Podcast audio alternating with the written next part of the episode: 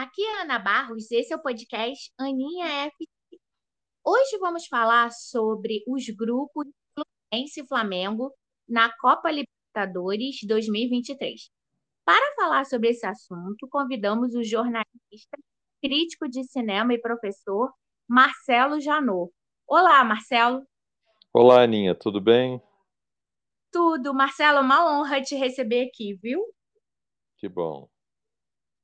Marcelo, o grupo do Fluminense é o grupo da morte da Libertadores? Qual é o maior desafio hoje contra o Sporting Cristal? Eu acho que é o grupo mais difícil. Essa história de grupo da morte é sempre relativa, né? Porque é.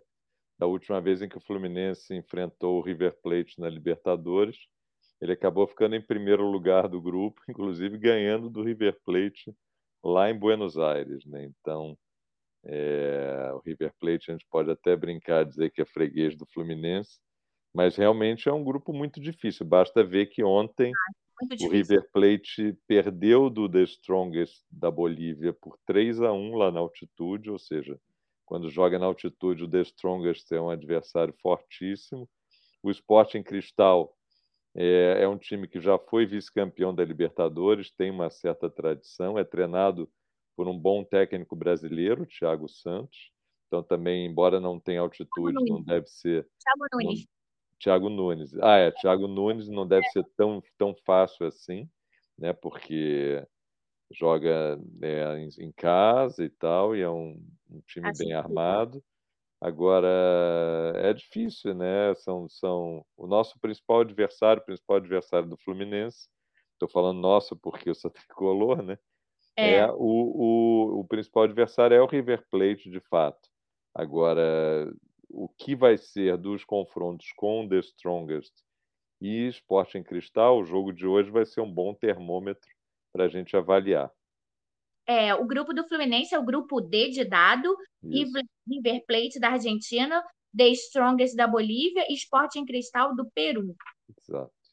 É, você acha que o Marcelo joga hoje e quem pode entrar no lugar do Martinelli, né? Porque o Martinelli parece que ele está com edema na coxa direita, né? Sim, o Martinelli, pelo jeito que foi a contusão, a gente achava até que ia ser mais séria a coisa, né? Parece que o, o tempo, eles não afirmam nunca o, o tempo previsto para retorno, mas é. parece é. que pelo tipo de contusão é, é cerca de um mês, mais ou menos. Mas do jeito que ele sentiu a dor, né? E saiu chorando, no jogo contra o Flamengo, pela primeira final do Carioca, né? Exatamente, parecia que tinha sido uma contusão mais braba. Agora, quanto ao Marcelo, eu acho que tem que botar ele para jogar. Ele já tá, já vem treinando e ele só vai ganhar ritmo de jogo jogando, de fato. Então, eu acho que é uma boa oportunidade você colocar um jogador que está descansado, né? Que os outros vêm aí de uma maratona, vêm de um de um primeiro jogo contra o Flamengo desgastante fisicamente, emocionalmente, tem a viagem longa de seis horas até o Peru.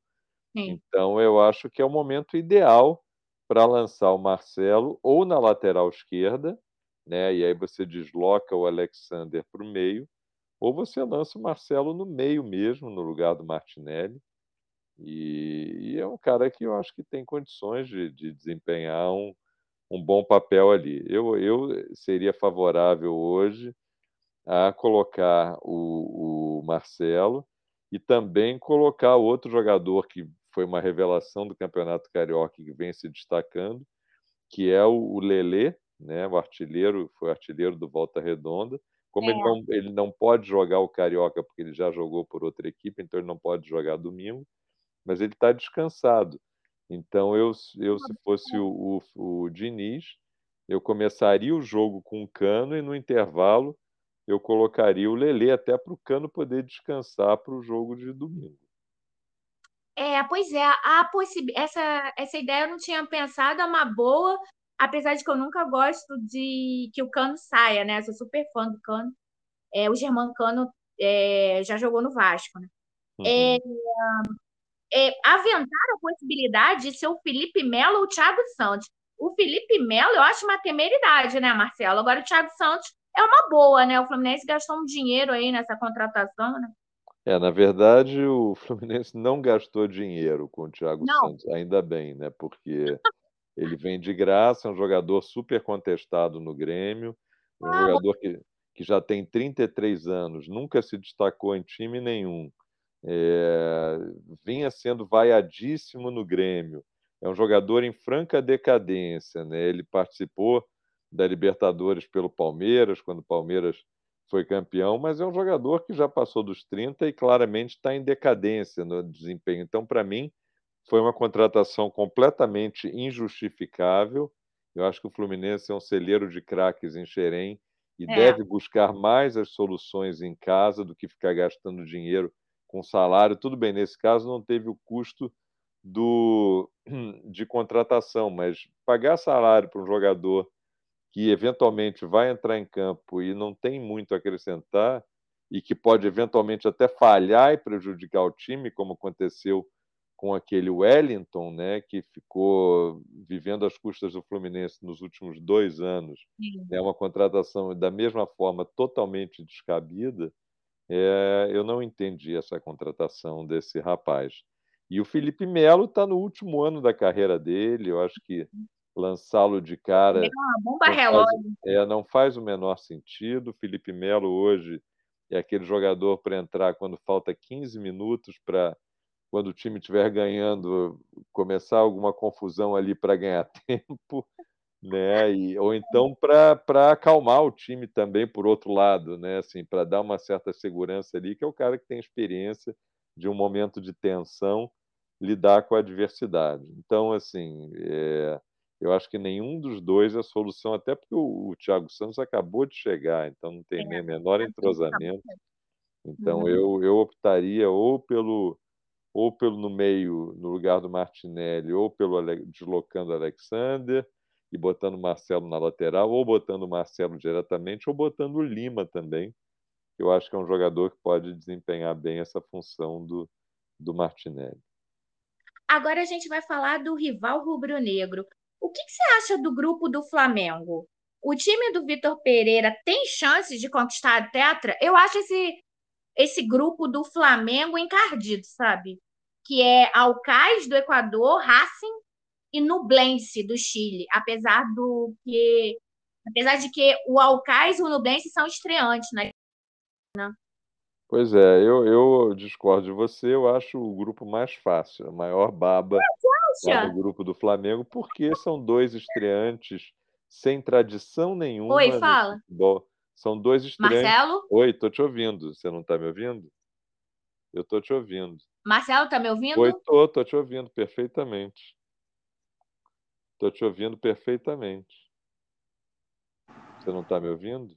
Agora, agora tô. Você volta. É, é, eu não. É. Você, acha, você acha o grupo do Flamengo uma baba? Me fala. É, eu, eu discordo de você, né? Porque eu acho esse grupo do Flamengo molezinha, uma uhum. baba, e, e, eu acho que esses dois times, Nublense e Alcas, né, são times sem tradição nenhuma no futebol sul-americano. O único, o único perigo que o Alcas pode oferecer é o, fato, é o, fato, de jogar na altitude, que é uma altitude menor que a da Bolívia, né? não são é. 3.600 metros como La Paz, são 2.800, o que já mas, faz alguma diferença, mas ainda assim é cansativo. Né? O Flamengo vem aí de uma maratona, um dos times que mais jogou no Brasil esse ano, então o fator cansaço e o fator altitude é a única coisa que pode impedir. E, e o Flamengo é, com esse elenco que tem, né, o, o, a folha de pagamento do Flamengo, o custo do elenco é cerca de oito vezes maior do que a do Fluminense, então é até covardia, né? Hoje, com essa disparidade de arrecadação no futebol brasileiro, você querer comparar. O Flamengo vai entrar sempre como favorito em qualquer competição, deveria até com o elenco que tem estar tá ganhando mais do que de fato está. É, é, e eu acho que em relação ao. Né? É, Pois é, eu acho que em relação ao técnico, é, basta fazer o que o Dorival Júnior fez ano passado. Qualquer técnico do Flamengo que não complica, vai ganhar naturalmente porque o elenco é muito bom, é muito qualificado. Então, é, o assim, Dorival quando... fez feijão com arroz ganhou duas competições, pô. Exato. Eu acho que quando o técnico chega querendo imprimir a sua marca, É, esse é o problema. é, essa questão da vaidade é muito complicado, porque acaba dando errado. Basta seguir o caminho que o Jorge Jesus já abriu, né? E que o Dorival soube assimilar muito bem ali, e, e o Flamengo vai ganhar os títulos naturalmente, porque eu repito, futebol é, é uma caixinha de surpresas às vezes, pode dar zebra, mas quando você tem campeonatos longos, por exemplo, como o brasileiro e tal, é, é natural que o time com que tem um elenco que custa oito vezes a mais que o seu rival ganhe, né? Assim, é a lógica, é a estatística está mostrando Flamengo, Palmeiras e um pouco Atlético Mineiro são os, os favoritos sem dúvida. O rodízio do VP prejudica ou beneficia o Flamengo? E será que o Gabigol vai ser titular? É, eu, essa história de rodízio, bem, eu falando por de fora, né, eu acho que o único problema que isso pode acarretar é o fato de gerar insatisfação dentro do elenco em quem fica de fora. Mas você vê a estratégia que ele usou no Fla-Flu de poupar o Gabigol, o Everton Ribeiro e o Felipe Luiz, deixar para colocar ele só no, no meio do segundo tempo, foi uma estratégia acertada. Né? O time ganhou mais vigor com os mais jovens. O lateral esquerdo, Ayrton Lucas, foi o destaque da partida. É, e o Gabigol, atualmente, ele, ele é um bom jogador, claro, sem dúvida, mas ele vive mais da fama e da marra. Então, assim, o, claramente o Pedro hoje está no nível muito acima. E se colocar os dois juntos, às é. vezes é complicado em termos de é, esquema. Tem que botar o Gabigol, deixar o Gabigol de barba de molho no banco e aparentemente ele aceitou isso. É, eu não concordo, não. Acho que o Gabigol tem que entrar de qualquer jeito. Acho que ele é até um homem Libertadores, né? Ele, se ele entrar e marcar hoje, ele vai passar o Luizão, que mais mar... foi o brasileiro que mais fez gols, né, na Libertadores. Mas vamos ver, né? Eu acho o VP muito complicado. Agora, Marcelo, me fala um pouco é, que a gente se conheceu, graças a Deus, através dos seus cursos de uhum. cinema, que são maravilhosos. É, fala um pouquinho da sua trajetória, assim, resumida no Globo, é, no seu site, do curso que você está dando agora, do que você pretende dar. Sim, eu sou eu sou crítico de cinema, né, e, e trabalhei muitos anos no Jornal do Brasil, no, no Telecine, e atualmente eu sou crítico do Globo desde 2006 e sou editor do site críticos.com.br. E eu venho já desde 2009 dando cursos de cinema. E com a pandemia eu migrei para o formato online então, com isso, é, possibilita que eu tenha alunos não só do Rio, mas do Brasil inteiro, né, já que esse formato online ao vivo favorece. E eu procuro nos meus cursos né, transmitir os meus conhecimentos cinematográficos de teoria de cinema, analisando a obra de, de grandes diretores e, e grandes movimentos cinematográficos. Nesse momento, a gente está dando um curso de Billy Wilder, mas já dei curso de Kubrick de Tarantino, de Almodóvar, de Fellini, de Hitchcock, de tantos outros. E, e em maio, no início de maio, o curso de maio vai ser sobre o neorrealismo italiano, que é um movimento importantíssimo para se estudar, porque muito do que a gente vê no cinema hoje tem influência direta do neorrealismo italiano. Então, já convido a todos para conhecerem melhor, me sigam lá no Instagram, no perfil mjanot do Instagram ou no Facebook, tem a minha página Marcelo Janot Cursos e Críticas, que a gente vai abrir as inscrições daqui a pouco para o curso aí do Neorrealismo, que começa em maio. Ah, muito legal. E, Marcelo, pensa com carinho em fazer um curso sobre Scorsese. Sim, Scorsese está no meu escopo, né? O lance é que são muitos filmes, é uma filmografia Não, muito vasta, que eu né, adoro, que eu adoro, mas quem sabe dando uma fazendo uma seleção, né, de temas ou de filmes, a gente consiga, mas a sugestão está anotada com certeza. Ai, que ótimo. Marcelo, eu queria muito te agradecer. Eu sei que você é uma pessoa super ocupada. É, você até tem o curso hoje, Sim. né? É, você sempre dá terças e quartas. É, eu queria realmente te agradecer do fundo do coração. Você, você é super eclético, é DJ, sabe muito de futebol, de cinema nem se fala. E eu queria agradecer sua participação, foi realmente uma grande honra para mim. E até o próximo podcast. Que bom, Aninha. Obrigado, estou à disposição. Até a próxima. Obrigado. Até. Tchau, tchau.